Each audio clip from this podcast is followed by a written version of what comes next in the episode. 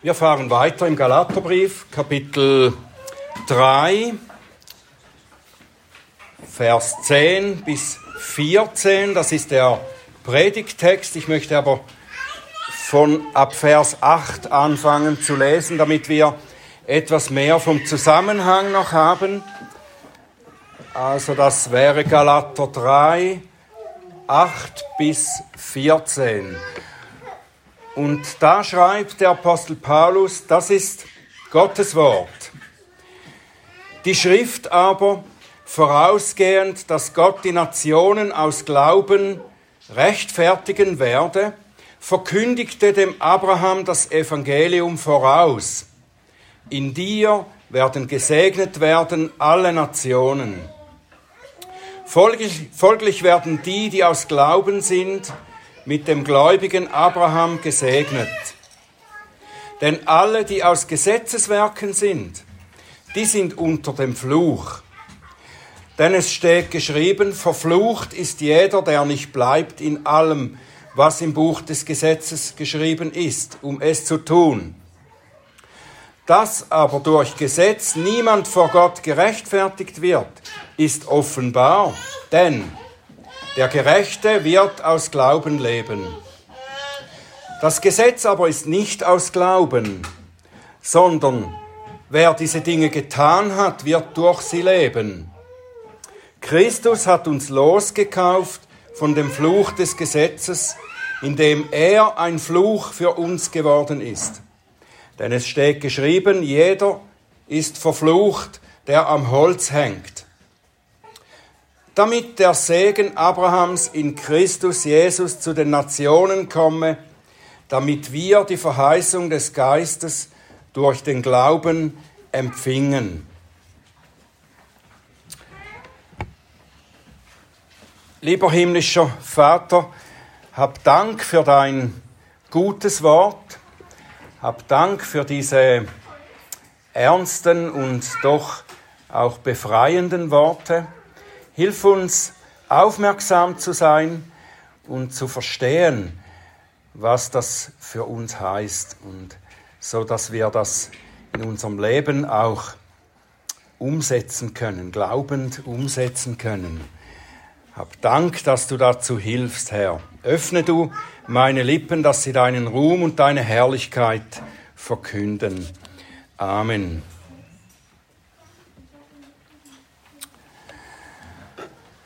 Nun, nach dem, was wir das letzte Mal betrachtet und studiert haben, nachdem Paulus den Galatern anhand ihrer eigenen Erfahrung aufzeigte, wie sie eben nicht durch Halten eines Gesetzes von Gott akzeptiert wurden und den Heiligen Geist empfingen, da ging er dazu über, anhand der Schrift zu zeigen, dass darin von Anfang an die Rechtfertigung aus Glauben allein gelehrt wird. Und er beginnt damit Abraham, und dies vor allem deshalb, weil sich die Judaisten wie alle Juden auf Abraham als ihren Stammvater berufen, beriefen. Wer ein Sohn Abrahams sein will und dadurch zu Gottes Volk gehören will, muss wie Abraham vor Gott leben. Das ist die Logik, die Paulus anerkennt und die eben auch die Judaisten auf ihre eigene Weise ähm, verkünden. Paulus zeigt darum zuerst, Abraham ist noch vor der Gabe des Gesetzes allein durch Glauben gerechtfertigt worden. Und alle, die ihm darin nachfolgen, die werden Abrahams Söhne. Und darum ist sein Fazit dann, nur durch Glauben kann jemand, ob er nun Jude oder Heide ist, gerechtfertigt werden, das heißt bei Gott angenommen werden. Und nun geht der Apostel weiter hier in den Versen 10 bis 13, die wir gelesen haben, unterscheidet er zunächst zwei Wege, wie die Menschen versuchen zu Gott zu kommen. Das heißt eben, ihm zu genügen, damit er sie annimmt. Und diese Unterscheidung ist so wichtig, weil es bei ihr nicht nur darum geht, ob sich einige Griechen in Galatien beschneiden lassen sollten, damit sie vollgültige Mitglieder der dortigen Kirche werden können. Es geht hier weit über die Frage der Beschneidung, über die Region und über das erste Jahrhundert hinaus. Es ist eine ewig gültige Frage, die die ganze Welt zu allen Zeiten betrifft. Denn im Prinzip scheidet diese Frage, ob man durch den Glauben oder durch das Halten eines Gesetzes zu Gott kommen kann, scheidet den rettenden christlichen Glauben von allen anderen Religionen inklusive Gesellschaftsordnungen. Und das ist eine radikale Aussage, nicht wahr? Aber wenn wir glauben, dass der dreieinige Gott, der Gott Abrahams, Isaaks und Jakobs, die Welt und alles in ihr geschaffen hat, und dass er allem seine Bedeutung gegeben hat und bestimmt, was gut und böse ist, und dass er durch die Heilige Schrift gezeigt hat, wie wir Menschen über ihn denken müssen, dann gibt es keinen anderen Weg, als ihm genau auf diese Weise zu begegnen. Oder nicht? Es ist dann eigentlich egal, wie die Menschen die Gottheit oder das göttliche oder autoritäre System, das sie sich so vorstellen, wie sie das nennen. Alle Religionen oder ethisch-psychologischen Systeme haben einen Weg, auf dem man zum erstrebenswerten Ziel, zu irgendeiner Art von Seligkeit kommt. Und dieser Weg hat immer den Charakter eines Gesetzes. Tu dies und du wirst selig. Und wenn wir diese Religionen oder Systeme etwas betrachten oder gar studieren, werden wir erkennen, dass sie eigentlich nur abgewandelte Formen dessen sind, was auch die Pharisäer oder Gesetzesgelehrten und die Judaisten in Galatien propagierten, nämlich den Weg durch Halten des Gesetzes von Gott angenommen zu werden, durch Halten eines Gesetzes von Gott angenommen zu werden. Und was Paulus immer und überall gepredigt hat, was wir auch heute predigen, ist, dass es nur einen wahren Gott gibt und dass man nur von ihm angenommen wird, wenn man seinem Christus vertraut, der sein Gesetz an unserer Stelle gehalten hat. Das ist das Evangelium. Paulus beginnt diese Unterscheidung der zwei Wege zur Rechtfertigung, den Weg des Gesetzes oder den Weg des Glaubens. Er beginnt diese Unterscheidung mit einer deutlichen Warnung und Absage. Er fängt an, indem er sagt, wer durch Werke des Gesetzes gerechtfertigt werden will, der muss wissen, dass sein Weg von vornherein zum Scheitern verurteilt ist. Mehr noch, er steht unter dem Fluch Gottes. Denn es steht geschrieben, verflucht ist jeder, der nicht bleibt in allem, was im Gesetz verlangt wird. Der Apostel lädt uns ein, über die Konsequenzen nachzudenken, die der gesetzliche Weg in sich trägt. Er könnte eigentlich auch sagen, Vergesst es doch zu versuchen, das Gesetz zu halten. Das schafft ihr sowieso nicht. Und das wäre natürlich auch wahr.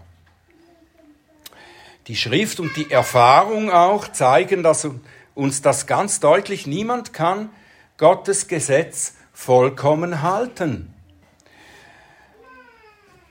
Aber Paulus geht einen besseren Weg, noch einen besseren, einen langsameren und gründlicheren Weg.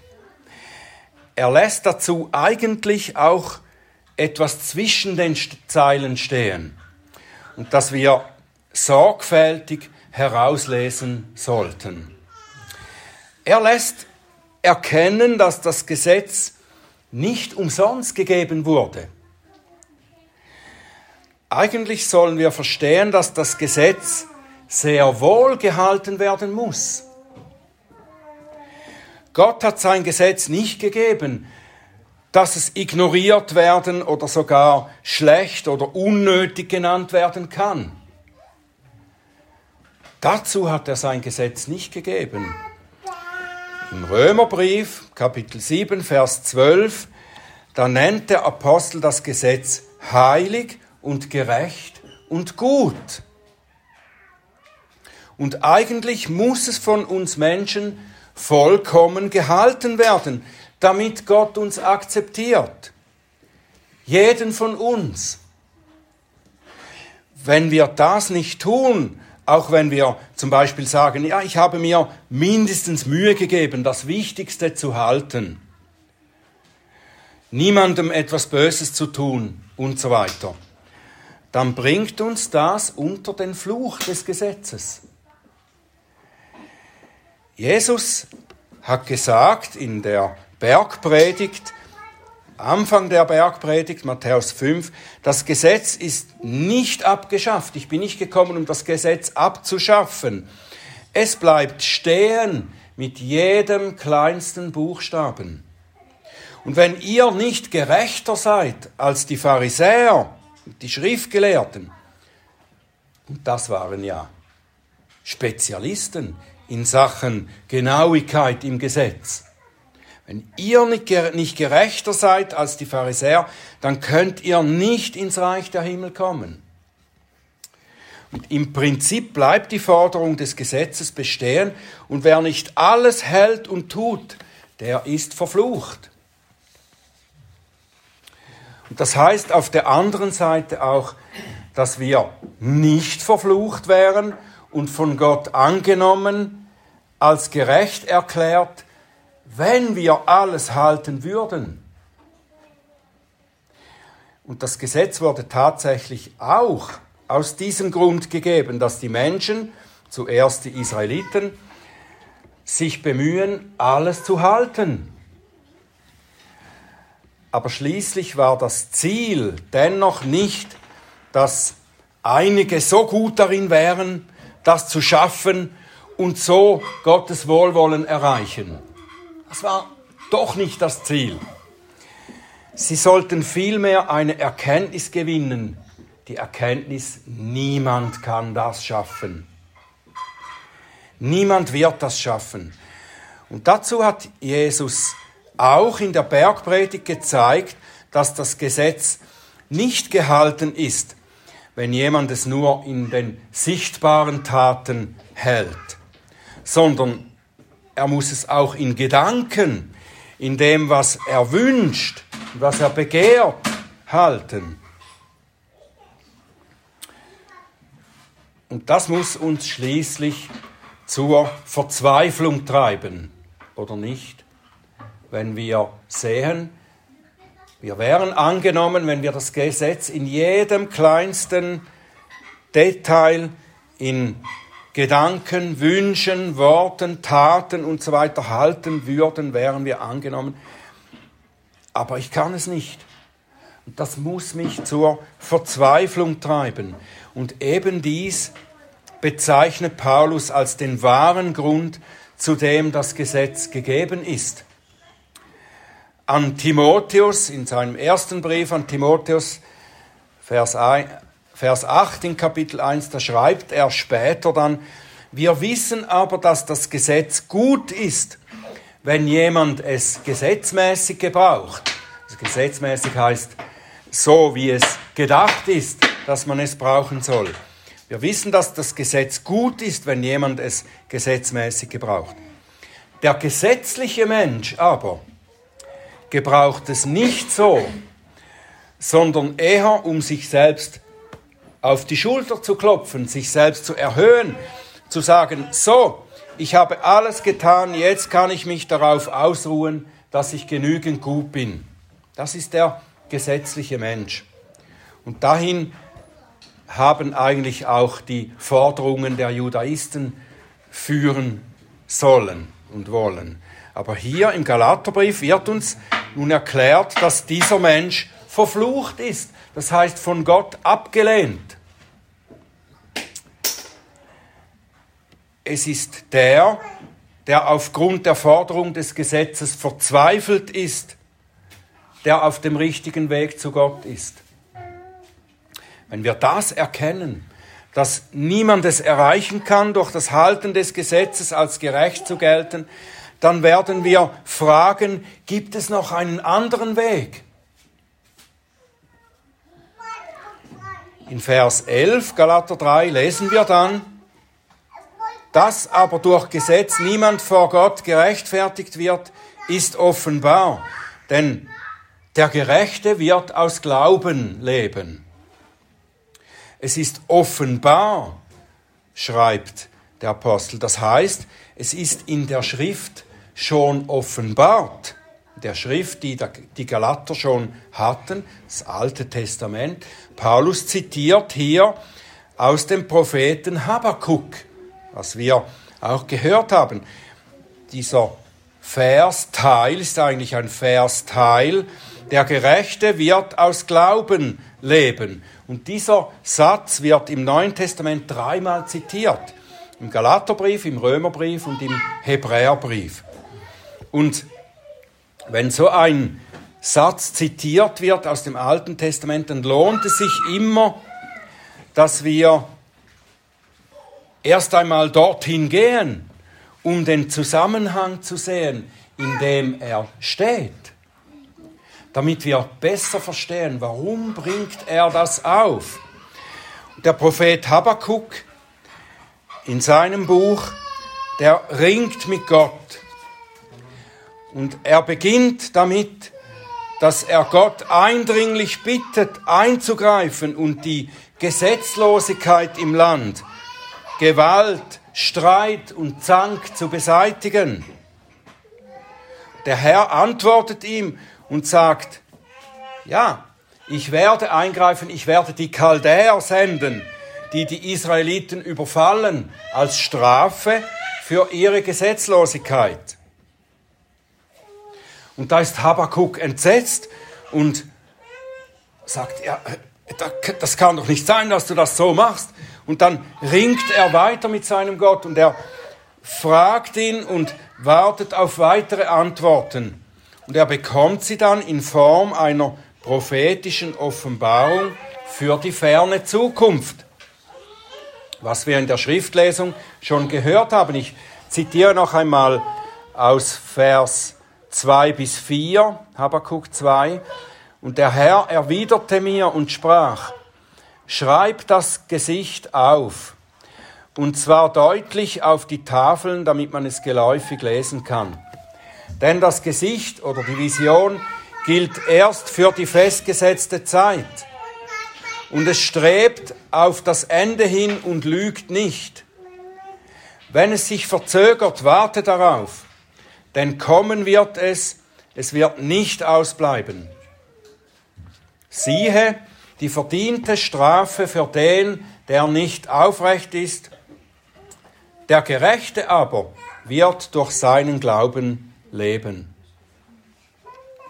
Und Paulus tut hier etwas, das wir öfter im Neuen Testament so antreffen.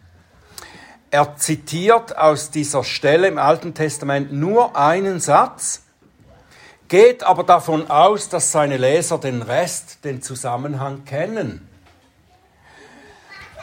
Wir finden das an verschiedenen Stellen. Zum Beispiel eine bekannte Stelle ist, äh, wo Jesus sagt am Kreuz, mein Gott, mein Gott, warum hast du mich verlassen? Da zitiert er aus Psalm 22.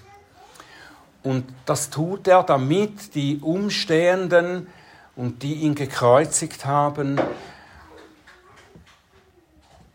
sich erinnern sollen an das, was Psalm 22 dann auch noch sagt. Und das sind genau die Dinge, die dann hier passiert sind und passieren um das Kreuz, damit sie verstehen, was hier jetzt passiert ist.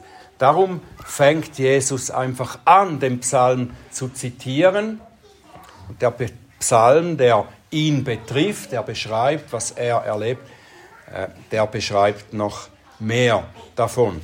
Und so können die Menschen, die im Neuen Testament etwas lesen, etwas zitiert bekommen, können durch den Zusammenhang verstehen, was, um was es hier geht. Und wenn wir also hören, der Gerechte wird aus Glauben leben, dann sollten wir auch den Kontext, an den Kontext denken, zumindest an den Satz davor. Siehe die verdiente Strafe für den, der nicht aufrecht ist. Der Gerechte aber wird durch seinen Glauben leben. Die gerechte Strafe für den, der nicht aufrecht ist. Der nicht aufrecht ist, das ist der, der nicht mit der rechten Haltung Gott sucht. Derjenige, der gesetzlos lebt und sich nicht um Gottes Urteil kümmert. Gottes Gesetz ist ohne Nachsicht gegen jeden Übertreter. Das ist das, was Paulus hier auch aus Habakkuk in Erinnerung ruft, aus dem Zusammenhang. Und darum sagt Gott dann eben zu Habakkuk, dass er in Zukunft einen Weg schaffen wird, der Gerechtigkeit bringt, der nicht durch das Halten des Gesetzes, sondern durch den Glauben kommt. Und das hat er dann in Christus erfüllt. Und das ist die Lehre, die Paulus aus dem Alten Testament zu, dem Galater, zu den Galatern bringt. Das erklärt er weiter. Er sagt in Vers 12, das Gesetz ist nicht aus Glauben. Was bedeutet das? das ist für sich allein ein komischer Satz, oder? Das Gesetz ist nicht aus Glauben. Es meint, wenn wir eben gehört haben, dass die Schrift lehrt, dass die Gerechtigkeit durch den Glauben kommt, das heißt, dass die Glaubenden von Gott gerecht gesprochen werden, dann hat das Gesetz hier keinen Platz. Das kann nichts damit zu tun haben, mit dem Weg, wie man gerechtfertigt wird. Weil das Gesetz nicht die Gerechtigkeit bringen kann, die der Glaube bringt. Das Gesetz sagt ja schließlich, wer diese Dinge getan hat, wird durch sie leben. Das heißt, wie schon gesagt, nur wer das ganze Gesetz vollkommen hält, erhält dadurch das Leben. Weil niemand das erfüllt, ist jeder unter dem Fluch des Gesetzes. Und als Ausweg daraus hat Gott bestimmt, dass wir das Leben durch den Glauben erhalten. Wie das geht, erklärt Paulus weiter in Vers 13, Galater 3. Christus hat uns losgekauft von dem Fluch des Gesetzes indem er ein Fluch für uns geworden ist. Der Fluch des Gesetzes, das ist das Todesurteil über jeden, der nicht alles vollkommen hält, was im Gesetz geschrieben ist. Wenn das Gesetz sagt, wer alles hält, wird leben, dann ist die Konsequenz der Tod für den, der nicht alles hält. Und so stehen wir eigentlich vor der Wahl. Wenn du durch das Gesetz, das heißt eigentlich durch deine eigene Anstrengung gut zu sein, wenn du dadurch Gottes Zustimmung erhalten willst, dann erntest du dadurch nichts als den Tod. Wenn du das erkennst und deshalb Gottes Weg der Rechtfertigung aus Glauben annimmst, dann erntest du dadurch das Leben.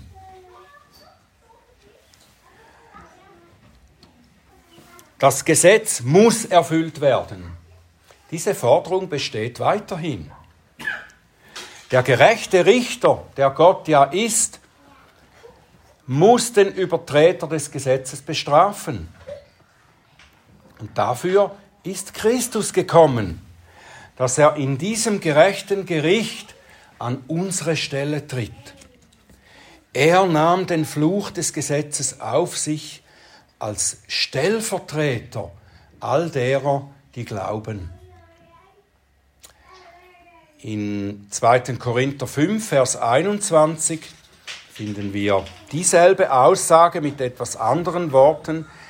Den, der Sünde nicht kannte, hat er, also Gott, für uns zur Sünde gemacht, damit wir Gottes Gerechtigkeit würden in ihm.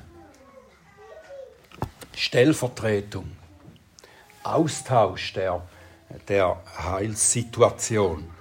Christus ist unter dem Fluch, wir sind unter Gottes Wohlwollen, die wir auf Christus stützen. Und diese Beschreibung der Stellvertretung, also in Galater 3,13 und hier im Korintherbrief 2. Korinther 5, zeigt nicht nur, dass Christus etwas für uns getan hat, sondern dass er sich vollkommen mit uns, den Glaubenden, identifiziert hat. Er wurde ein Fluch für uns. Galater 3,13 und er wurde für uns zur Sünde gemacht. 2. Korinther 5, 21. Er hing da am Kreuz und dadurch haben tatsächlich wir da gehangen. In Christus. Der Fluch, die Strafe des Gesetzesbrechers ist ausgeführt. Wir haben bezahlt in Christus.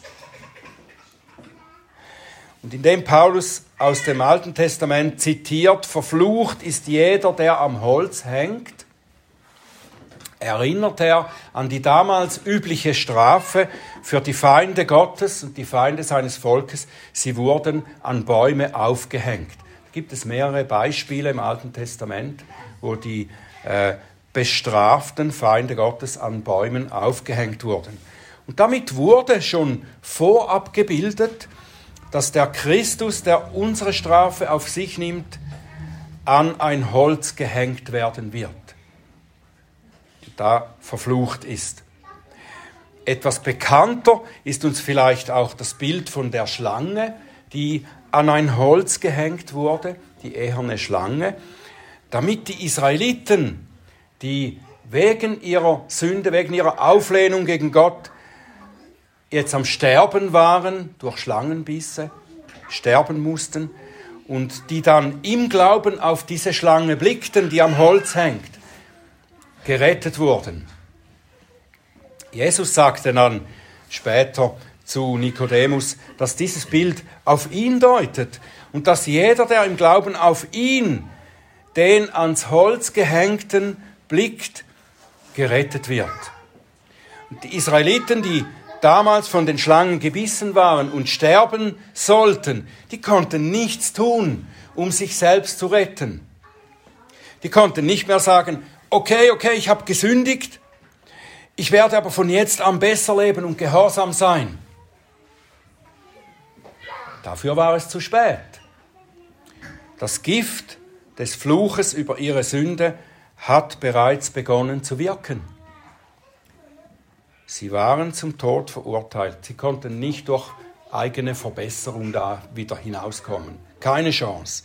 Sie konnten nur noch im Glauben die angebotene Rettung Gottes annehmen, auf den Christus am Kreuz blicken, der in der Schlange vorab gebildet war. Verflucht ist der, der am Holz hängt. Und so ist es mit uns. Gottes Strafe über unsere Sünde ist ausgesprochen. Und jede Hoffnung, dass wir das irgendwie rückgängig machen könnten, ist umsonst. Das Vertrauen in das Gesetz, die Gerechtigkeit durch Halten des Gesetzes zu erlangen, ist hoffnungslos. Wir können nicht jetzt anfangen, ja, ich versuche es jetzt besser zu machen. Es geht nicht. Nur der Glaube an Christus kann uns retten vor dem Zorn Gottes, der über uns ausgesprochen ist. Das Gesetz bringt den Fluch, der Glaube bringt vollkommene Rettung.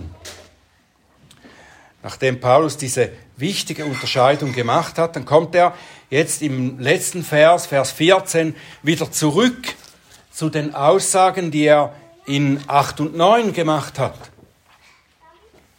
Dort sagt er, dass schon Abraham das Evangelium von der Rettung durch den Glauben verkündet wurde, nämlich dass alle Nationen in ihm gesegnet werden.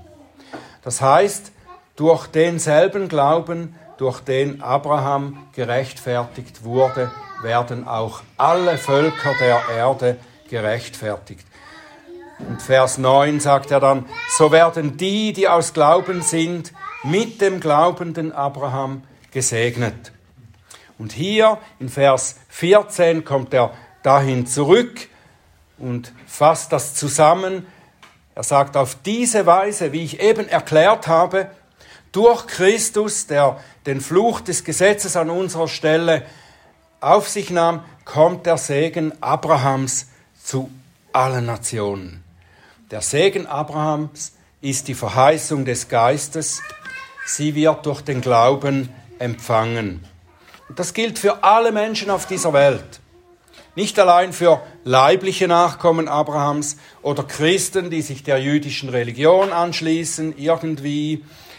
Gott erwartet von allen Menschen, dass sie seinen Willen tun, seinen Geboten vollkommen gehorchen. Wer sie nur in einem kleinen Gedanken übertritt, zieht den Fluch auf sich. Der Glaube an Christus allein kann uns davor retten. Der Glaube ist zuerst eine Bankrotterklärung. Er sagt, ich habe versagt. Ich werde immer wieder versagen. Ich kann nichts tun, um das abzuwenden oder mich zum Besseren zu verändern.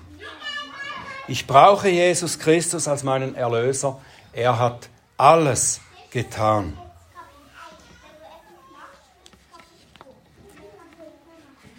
Er ist uns gegeben als Weisheit von Gott und Gerechtigkeit und Heiligkeit und Erlösung.